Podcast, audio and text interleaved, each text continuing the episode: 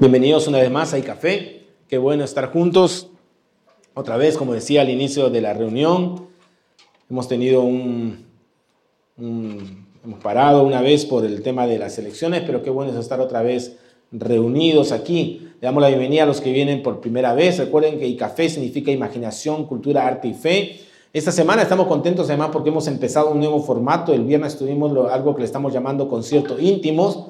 Allí en la sala eh, y café. En nuestra galería hemos tenido un primer concierto, 20 personas, estuvo llenito, pero estuvo muy bonito, así que vamos a estar anunciando más actividades. Lo bueno es que allí podemos hacer este tipo de actividades cualquier día de la semana y no solamente los miércoles que tenemos actividades culturales aquí. Muy bien, estamos retomando hoy nuestra serie Jesús eh, en el Camino y hemos tenido algunos paréntesis, ¿no? Con invitados y también lo de las elecciones municipales. Pero lo que me encanta de esta serie que estamos viendo es que cada encuentro y cada interacción de Jesús a lo largo del camino nos muestra un poco más del carácter, eh, de los valores, de lo que Jesús mismo llama el reino de Dios, porque Jesús viene a anunciar que el reino de Dios se ha acercado. Jesús viene a esta tierra y cuando llega viene a romper nuestros paradigmas, viene a darnos una nueva visión, un nuevo entendimiento de lo que quiere hacer en nosotros y también en nuestra comunidad. Estos encuentros en el camino ocurrían, como hemos estado viendo muchas veces, con personajes novedosos, diferentes en cada oportunidad. Y en cada uno de estos personajes eh, vemos un poco de nosotros. Está la mujer samaritana, que ya vimos, está el famoso fariseo Nicodemo, están estos discípulos de Maús, y, de paso, ustedes saben que cualquiera de estos temas pueden verlos allí en nuestro, nuestra página de YouTube o, o, de, o en el podcast. Pero esos encuentros no solamente incluían a personas, podríamos decir de una manera nuevas o extrañas, sino que también había encuentros con aquellos que caminaban con él. Puede parecer extraño tener un encuentro con quien pasas casi todo el día. Porque sabemos, por ejemplo, que los discípulos caminaban, viajaban, compartían con Jesús todas las cosas. Pero aún así, dado el momento, estos hombres que estaban caminando con Jesús, que estuvieron en el camino con Él, tuvieron encuentros significativos con Él, encuentros donde hubo un diálogo, hubo una conversación, algo sucedió. Y eso es esperanzador para cada uno de nosotros, porque en nuestro caminar con Dios Jesús siempre está listo a sorprendernos una vez más, a mostrarnos cosas nuevas, a, revelar problemas del corazón con los cuales aún batallamos, aún seamos discípulos, líderes o aún pastores. Y en este encuentro en particular, encontramos un, un triple encuentro, en verdad. Digo triple porque este mensaje le hemos llamado Jesús, Santiago, Juan y su mamá. Así, Jesús, Santiago, Juan y su mamá. Hay dos discípulos que eran hermanos, Santiago y Juan. Sabemos por el libro de los Hechos que Santiago, para que tenga una idea de quién es, no es el Santiago de la carta, es un Santiago que murió tempranamente como mártir a manos de Herodes. Y Juan es el famoso, ese sí, Juan de sus tres cartas en la Biblia y del Apocalipsis. Pero aquí vemos a Santiago y Juan en lo que podríamos llamar un momento en sus vidas donde son discípulos en construcción. Bueno, todos estamos en construcción, pero ellos estaban en construcción muy intensa, ¿no? Caminando con Jesús. Y en esta construcción de sus vidas, caminando con el Maestro, nos va mostrando también sus luchas, sus ideas, sus valores, o tendríamos que decir sus antivalores. Santiago y Juan tenían también un apodo. Era un buen apodo. ¿no? Cuando, alguien tiene un buen apodo, es porque se ha hecho súper conocido por algo en particular. No estén pensando en los apodos que ustedes ponen, porque algunos son rápidos en poner apodos, ustedes han puesto un apodo. No estamos hablando del bullying aquí, pero hay apodos buenos, ¿no? Bueno, el, el apodo de este par de discípulos era muy particular. ¿Sabes cómo le llamaban? Los hijos del trueno. Ahí vienen los hijos del trueno. Qué bravos serían, ¿no? Algunos dicen que era por la voz potente que tenían, como Horacio. Oh, su voz Otro dice que era el carácter, Yo creo que este es más realista, el carácter explosivo. Y tiene mucho sentido eso del carácter explosivo, porque en una oportunidad ellos tuvieron, estos hijos del trueno, Santiago y Juan, un comentario muy particular sobre los samaritanos. ¿Recuerdas cuando vimos a la mujer samaritana? Explicamos que los samaritanos eran un pueblo que se había alejado de la fe pura de los judíos, que de alguna manera habían pervertido las enseñanzas del pueblo judío. Y por eso los judíos, ¿no? que eran más fieles supuestamente, no querían saber nada de los samaritanos. Y parece que Santiago y Juan estaban en esta postura de rechazo, de antagonismo hacia los samaritanos. El caso es que Santiago y Juan, los hijos del trueno, mostraron un rechazo muy fuerte a los samaritanos. ¿Por qué? Porque había un grupo de samaritanos que habían rechazado a Jesús. Y frente a este rechazo, este par sale con un pedido muy interesante al Señor. Mira su oración. Es oración en vivo y en directo porque Jesús estaba allí, ¿no? Señor, ¿quieres que hagamos bajar fuego del cielo para que los consuma? ¿Quieres que hagamos bajar fuego del cielo para que los consuma?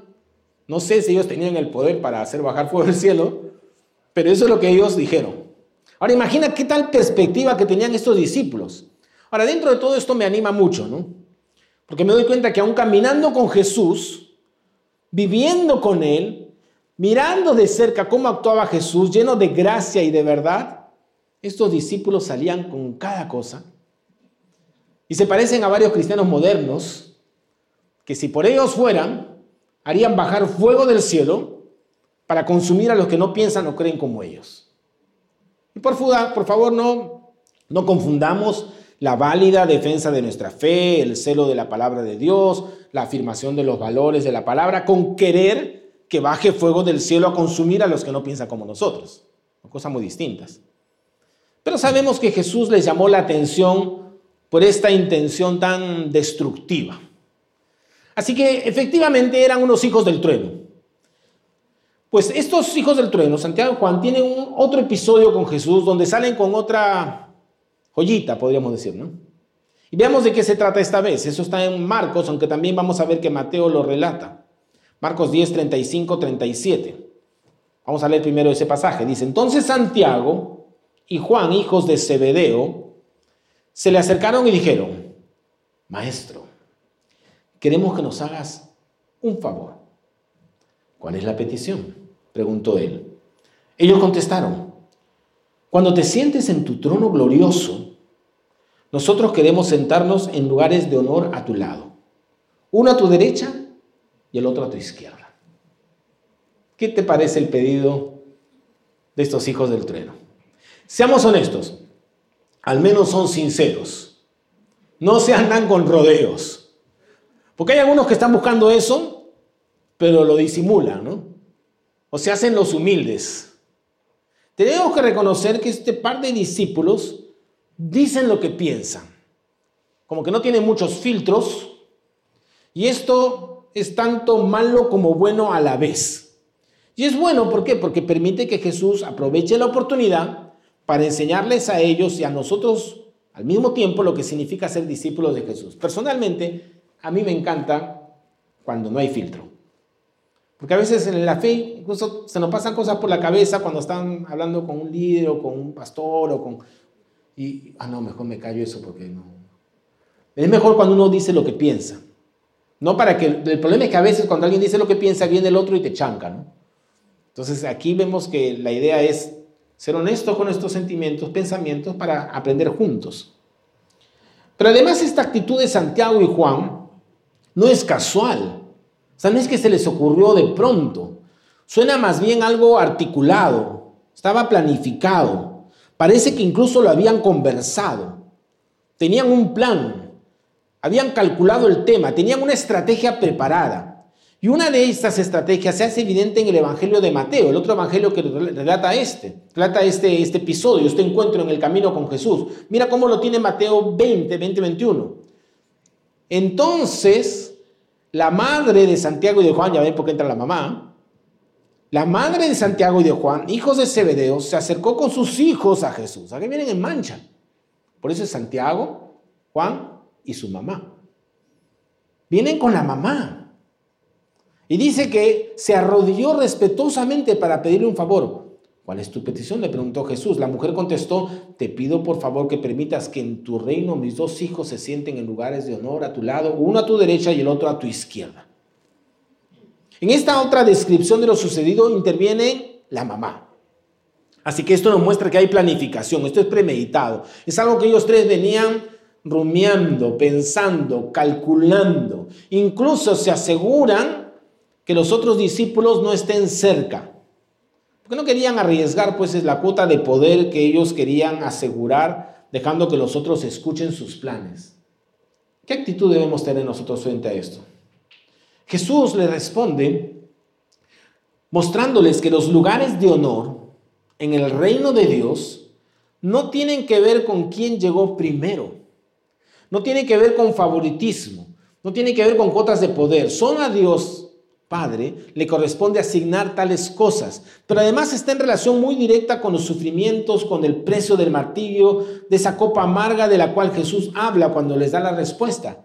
De hecho, estos discípulos van a vivir ese tipo de situaciones en el futuro. Pero en ese momento en particular, ellos no tienen conciencia de lo que están pidiendo. Ellos están pensando en privilegios, están pensando en posición, están pensando en honor, están pensando en reconocimiento. Y no pueden darse cuenta que Jesús, quien recibe todo el honor, aquel que tiene ese nombre que es sobre todo nombre, Jesucristo, aquel ante cuya mención toda rodilla se doblará un día, está a punto de morir, de dar su vida por los demás, de ser entregado, de ser sacrificado. Ellos no pueden ver esa entrega total de Jesús que está a punto de acontecer.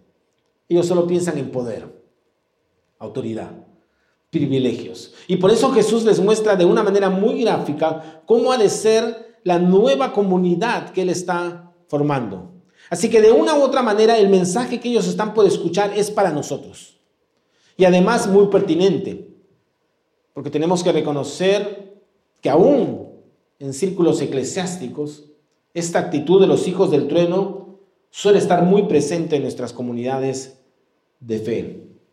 De hecho, antes de que Jesús redondeara esta enseñanza, los otros discípulos, que estaban por ahí muy cerca, oyeron el pedido de Santiago y Juan, posiblemente a lo lejos, ¿qué está pasando aquí?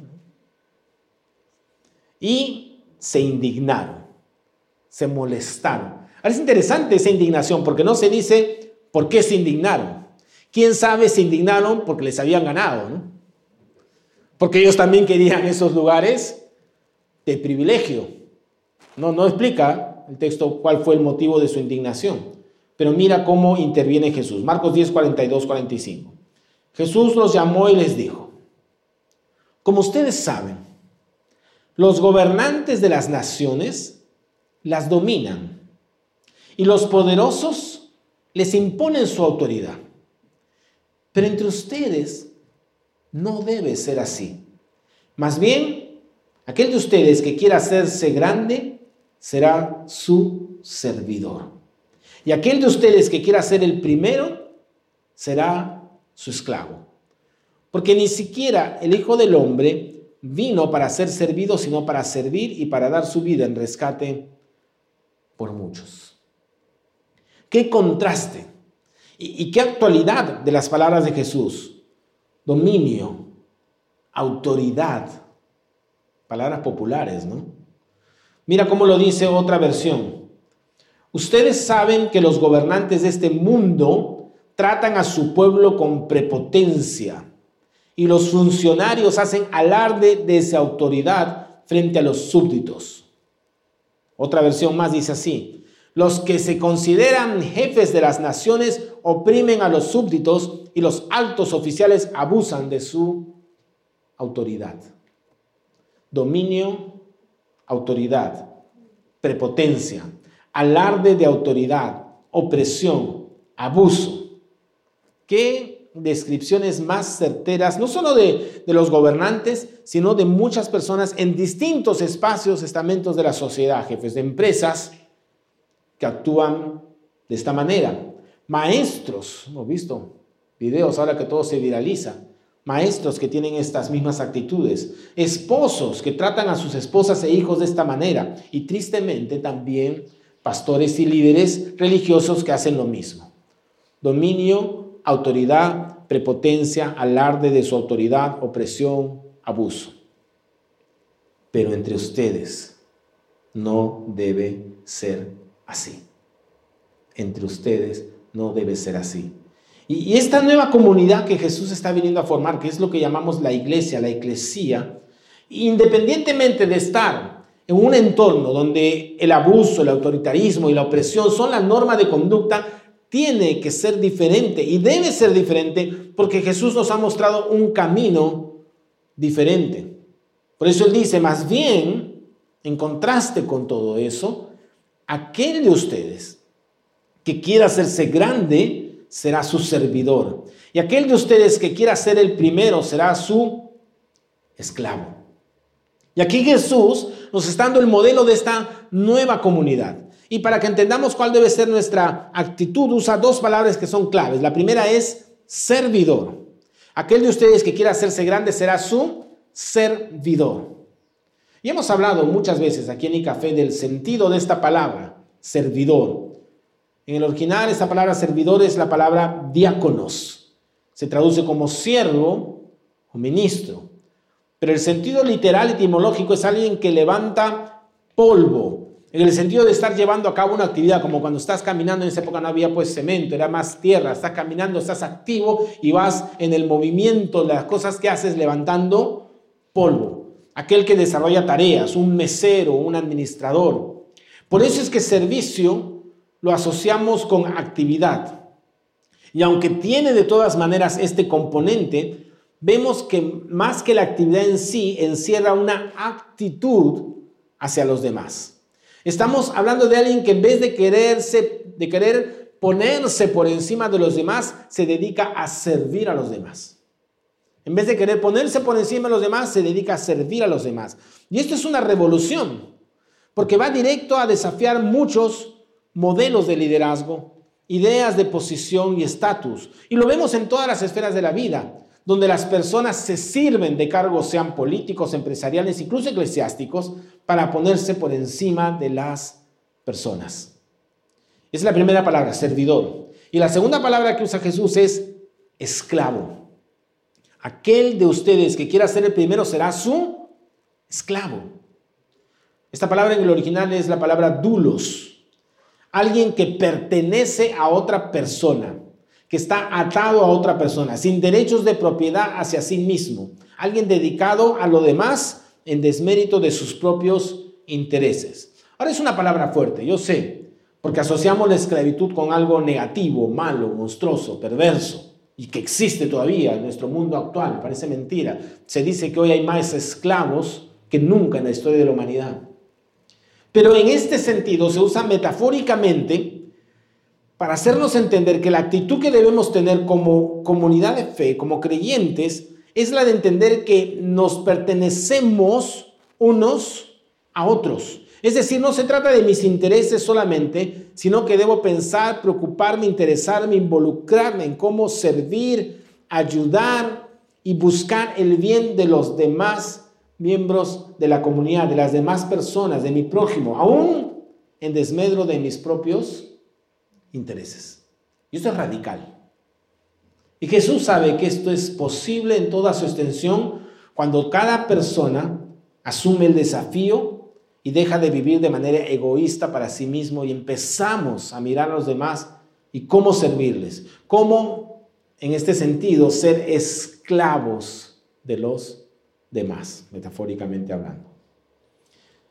Y frente a esto, cuando estamos a punto de decirle a Jesús, no, pues Jesús, esto que estás pidiendo o esto que estás hablando es una utopía, es imposible, nadie puede hacer eso en verdad. Lo que propones es una ilusión, no tiene manera de ser llevada a la realidad. Te falta un poco de realismo, de realidad, Jesús, a tu perspectiva. Cuando estamos a punto de tener todos los peros, Jesús dice, porque ni siquiera el Hijo del Hombre vino para ser servido, sino para servir y para dar su vida en rescate por muchos. Y ya hemos explicado en otras oportunidades que Jesús usaba esta forma especial para referirse a sí mismo, hablando en tercera persona del Hijo del Hombre, está hablando de sí mismo. Pudo haber dicho, porque ni siquiera yo vine para ser servido, sino para servir y para dar mi vida en rescate por muchos. Pero lo expresó en tercera persona, que era el lenguaje que él usaba. Es decir, Jesús no solo nos dice cómo debe ser la comunidad, nuestra actitud, sino que además lo modela para nosotros. Nos da el ejemplo. Piensa un instante. Jesús, eres el verbo. En el principio era el verbo, el creador del cielo y de la tierra, el primogénito de toda la creación, el nombre que es sobre todo nombre, el que tiene todo el derecho, dignidad y méritos para ser servido, adorado y reconocido y Él no vino a esta tierra usando sus credenciales y exigiendo que le sirva. Vino a servir. Eso es lo que hizo Jesús. Él está invirtiendo su vida literalmente en beneficio de los demás. Y esto lo llevó a dar su vida. A dar su vida rescate por ti y por mí. Esto lo llevó a entregarse por nosotros. Y este encuentro que tiene Jesús con estos hijos del trueno nos empieza a desafiar con lo que podríamos llamar la esencia de la comunidad de fe. La esencia de lo que significa ser discípulos de Jesús. El ADN de este proyecto extraordinario llamado iglesia. ¿Cuál debe ser ese ADN de la iglesia? De la comunidad fundada y formada por Jesús, estamos llamados a ser una comunidad de servicio. De servicio. Eso debe ser lo normal, lo esperado, lo, natural. Por supuesto que es difícil, porque todo en nuestra sociedad nos empuja a un modelo diferente de poder, de ponerse por encima de los demás, de abusar de los más débiles. Y seríamos ingenuos si pensamos que esas tendencias no están en nosotros o que la iglesia es de por sí un lugar que está libre de esas actitudes. Seríamos ingenuos de ninguna manera. No solamente pueden hacerse presentes en medio de nosotros, sino que pueden llegar a dominar toda la estructura institucional de la iglesia, deformándola y convirtiéndola en algo muy lejano y diferente de aquello que Jesús soñó para nosotros. En la película Ágora, se describe cómo allá en Alejandría durante el año 391 después de Cristo, la iglesia, esta iglesia que Jesús soñó, se va deformando y se va adueñando de grandes cuotas de poder porque se une a Roma. Va dejando de lado su actitud de servicio, sacrificio y entrega para empezar a imponerse a la fuerza. En esa película se relata la muerte, el homicidio de Hipatía de Alejandría, a cargo de una turba de cristianos asusados por la iglesia institucional. ¿Por qué la mataron? Era una matemática, astrónoma, filósofa y figura del paganismo. Así que sus ideas paganas eran una amenaza contra la fe cristiana. Parece que la actitud de los hijos del trueno, que pedían que cayera fuego del cielo, se ha hecho presente a lo largo de la historia de la iglesia. Y este ejemplo de la antigüedad, a este ejemplo de la antigüedad se podrían sumar cientos de ejemplos tristes donde desde el interior de la iglesia se ha oprimido, juzgado, abusado de las personas, muchas veces incluso de los más débiles. Por eso mismo es la importancia de mirar a Jesús, poner nuestros ojos en Él de seguir su ejemplo, de saber que en medio de nuestras debilidades, de nuestras tendencias, Jesús ha podido llevar a cabo aquello que nosotros en nuestras fuerzas no podemos. Por eso es que en Él, en Jesús, estamos seguros. Su justicia es nuestra justicia y podemos con gratitud vivir vidas diferentes, aprendiendo cada mes, cada día, el camino de Jesús. ¿Cómo? Aprendiendo a servirnos unos a otros. ¿Va a aflorar entre nosotros cada cierto tiempo ese afán de protagonismo parecido al de los hijos del trueno? Posiblemente, de cuando en cuando aflore. ¿Lucharemos con nuestra tendencia a hacer alarde de nuestra autoridad y posición? Seguro que sí, hay que estar atentos. ¿Estaremos buscando maneras de ser servidos y atendidos por los demás constantemente? Que no te quepa dudar que vamos a hacer eso a veces. Pero en medio de todas esas tendencias y contradicciones, podemos ser capaces de mirar a Jesús y saber que hay un camino superior, diferente, donde como decía el apóstol, podemos servirnos unos a otros por amor. Cuando mi hija Michelle estuvo unos años viviendo en Dallas, fue a un college, asistió a una iglesia que se llamaba Flourish Church podríamos llamarle iglesia florecimiento. Me encantó el nombre que tenía esta iglesia, porque mostraban desde el mismo nombre una cultura donde buscaban que cada persona floreciera para llegar a ser aquello que Cristo estaba formando en esa persona.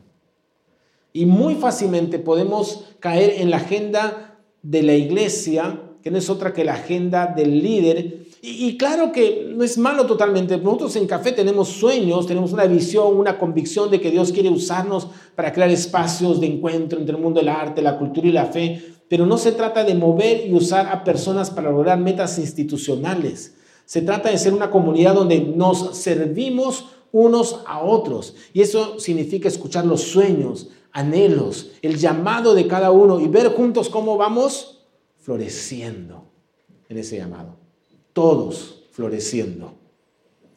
El problema es que cuando empezamos a hablar de la actitud correcta que debemos tener, tal como Jesús nos está enseñando, que es la del servicio, saltamos de frente al activismo. Servir es simplemente como hacer cosas, cumplir tareas, llevar a cabo encargos, dirigir proyectos, organizar objetivos. Y créeme que hay mucho de eso y podemos hablar de esas cosas, hay muchas maneras que podemos servirnos unos a otros aquí en café y todo eso se va a dar y se está dando. Pero tenemos siempre que empezar con el corazón, porque el corazón es el problema principal. El problema está en el corazón. Si tu corazón y el mío están enfocados en ser servidos y no en servir, no importa la visión que te pongamos delante, no importa lo organizados que estemos, terminaremos siendo una comunidad de fe donde cada uno vela por lo suyo, unos cuantos empujan el carro y los demás están sentados encima del carro esperando que los demás hagan todo el trabajo. Si tu corazón y el mío están enfocados en nuestros propios intereses y no consideramos o creemos que nos pertenecemos unos a otros y que debemos darnos a los demás, no importa cuántos programas o actividades llevemos a cabo, no importa cuántas tareas atractivas te propongamos, siempre estaremos desviando todo eso para nuestro beneficio personal. Y correremos el riesgo de usar la comunidad para nuestro provecho. Y esta actitud de servicio además debe no solamente expresarse aquí en la comunidad de fe, sino en todas las esferas de tu vida. En tu familia, por ejemplo. ¿Te ves a ti mismo como un servidor de los demás en el círculo familiar? ¿O estás esperando que hagan todo por ti? ¿Cuántos esposos fácilmente pueden convertirse en abusadores sistemáticos de sus esposas esperando que ellas lleven toda la carga del hogar? Argumentando simplemente que ellas son las mujeres, pues se tienen que hacer eso porque les corresponde. Lo mismo en cuanto a los hijos, que se vuelven consumidores pasivos esperando ser servidos, incluso hijos bien adultos bien adultos ya, ¿no? Maduros, ¿no? Pero que siguen con esa actitud. ¿Qué podríamos decir de nuestros lugares de trabajo? Quienes tienen posiciones de autoridad como jefes o emprendedores o líderes. Qué fácil es pensar en los empleados o personal solo como objetos o piezas de una maquinaria de hacer dinero o lograr cumplir nuestras metas o sueños. No es fácil, pero si el Evangelio y las enseñanzas de Jesús no penetran en cada esfera de nuestras vidas y relegamos estos principios solamente a las cuatro paredes de la comunidad de fe, estaríamos viviendo una fantasía, autoengañándonos con el pequeño pueblo cristiano feliz, cuando en verdad estas enseñanzas de Jesús no terminan de impactar nuestras vidas y todas las esferas de ella. Así que tenemos una gran oportunidad delante de nosotros. En primer lugar, ser la iglesia que Jesús soñó, donde el servir a los demás sea la actitud del corazón, donde realmente seamos una comunidad de siervos, de esclavos, donde nos pertenecemos unos a otros, donde todos pensamos en el interés de los demás sobre los nuestros, donde esta cultura además de servicio se extiende a la vida en todas sus esferas, en lo familiar, en el trabajo, en los negocios, en las relaciones, incluso con aquellos que no creen lo mismo que nosotros. Así que en vez de querer que baje un rayo para que los parta, nuestra actitud debe ser de querer servirles. De paso, la sala y café, nuestra galería de arte, busca hacer eso. Un espacio para servir a los artistas emergentes, ayudarlos, impulsarlos a florecer. Artistas que no creen lo mismo que nosotros, que incluso niegan a Dios, pero queremos servirles. Necesitamos tu ayuda, siempre para servir a esos artistas de corazón, sacrificadamente. ¿Por qué? Porque eso es lo que haría Jesús. Eso es lo que haría Jesús. Todo esto no es fácil, pero tampoco es imposible, porque Jesús nos mostró el camino. Y donde nosotros no podemos, Él está siempre allí para ayudarnos, para guiarnos, para animarnos. Porque cuando los hijos del trono pidieron estas cosas, Jesús no hizo caer un rayo sobre ellos. Les enseñó, les instruyó, les mostró el camino, les dio el ejemplo. Y eso hace con nosotros todo el tiempo. Aun cuando mostramos esas tendencias tan parecidas a la de Santiago, Juan y su mamá. Vamos a orar. Señor, gracias porque tú eres tan paciente con nosotros. Porque si somos honestos delante de ti, como debemos serlo siempre, tenemos que reconocer que estas tendencias están muy fuertes en nosotros. Buscamos nuestro interés, buscamos posición, buscamos reconocimiento. Y a veces lo hacemos tan sutilmente, incluso dando la apariencia de humildad. Perdónanos, Señor. A ti no te podemos engañar. Podemos engañar a todos, pero no a ti. Y nos maravilla que sabiendo tú la verdad de nuestro corazón, nos sigues amando, nos sigues mostrando tu gracia y nos sigues enseñando con tu ejemplo, con tu entrega, el camino que debemos seguir. Permítenos, Señor, ser una comunidad de servicio con el ejemplo que nos dio Jesús. Permítenos, Señor, servirnos unos a otros. Permítenos, Señor, mirar a los demás, sabiendo que nos debemos, nos pertenecemos unos a otros. Ayúdanos, Señor, a abrir nuestros ojos, a ver la necesidad de otros sobre las nuestras incluso. Permítanos, Señor, que esa actitud que tuvo Jesús se exprese también, no solo aquí, cuando hacemos cosas, cuando nos ayudamos, sino también en nuestros hogares. Perdónanos, Señor, porque allí muchas veces no mostramos estas cosas. Ayúdanos, Señor, a mostrar esta misma actitud en nuestros lugares de trabajo, en nuestros emprendimientos, en nuestros vecindarios. Ayúdanos, Señor, porque necesitamos de ti. Nuestras fuerzas no podemos. Nos gana lo otro. Nos gana el egoísmo. Pero tu amor es mayor. Tu gracia es mayor. Y mientras más entendemos de tu amor y de tu gracia, más somos transformados para vivir como tú, Señor. Gracias por estar con nosotros. Gracias porque no nos dejas solo. Nos acompañas nos alientas y nos das un pueblo, una comunidad, para que nos ayudemos unos a otros en este camino. A ti sea la gloria. En el nombre de Jesús. Amén. Amén.